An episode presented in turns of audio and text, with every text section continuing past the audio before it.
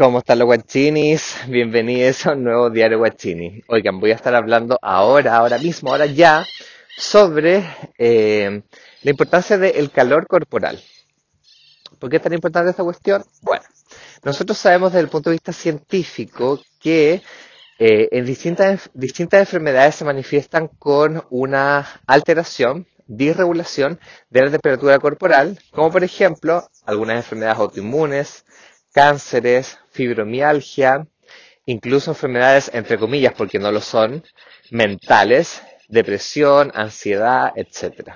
Y hay distintos lugares en los cuales esta baja de temperatura, falta de calor corporal, se manifiesta, como por ejemplo, eh, en las manos, en los pies, en las pantorrillas y en la zona lumbar renal, donde están las glándulas suprarrenales, ¿ya? Eh, como a nivel de la guatita, ya, pero hacia atrás, por, por, por la columna, por atrás, por dorsal.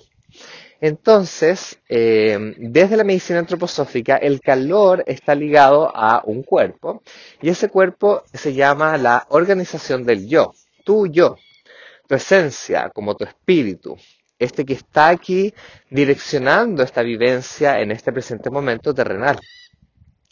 Pero eh, si es que uno se, coloca a pensar, si en estas enfermedades se está manifestando una disregulación eh, de la temperatura, iba a decir disregulación temperatural, me encanta inventar palabras, una, una alteración de la temperatura que lleva a tener más frío, sentirse muy helado, congelado, en el hipotiroidismo también pasa, por ejemplo. Eh, la imagen podría ser, ¿por qué no?, de que este yo, esta esencia, este espíritu, es como si no estuviese tan, tan, tan acá, tan aquí encarnado. Entonces, ¿qué es lo que busca un poco también la regulación de la temperatura? Recuerden, por ejemplo, que para las infecciones, muchas infecciones sube la temperatura y es como la imagen, al menos de la antroposofía, es como que este yo quiere, paz, como direccionar hacia ese cargo y tratar de sacarnos de esta esta, por así decirlo, infección, inflamación, etc. Ocurre algo distinto a veces en, las temperaturas que son demasiado altas, 42, 43 grados, pero no en las que son más bajitas. Eh, entonces, desde la medicina antroposófica es muy importante crear un espacio de calor, generar calor y sostener el calor. Porque el calor en, en todo mi cuerpo me permite como estar más acá, hacerme más cargo, al menos desde esta visión, ¿por qué no? Así que, por ejemplo, eh, y que a mí me encanta, que yo la tengo en mi, en mi botiquín antroposófico de emergencia, tengo siempre una cremita que se llama un ungüento de cobre, ¿ya? Y que eso uno se lo puede colocar en los pies, en los antebrazos y ahí en la zona lumbar renal que yo les comentaba. Eh, si es que está viviendo por muchos procesos de frío o eh, andáis helado todo el día, etcétera, porque es muy importante estar calientito, al menos desde esta visión. Y andar caliente también. Eh. que, no se que no se les vaya esa, ese proceso también, pues guachín. Sí, tenemos hormonas y toda la cuestión, así que denle nada más.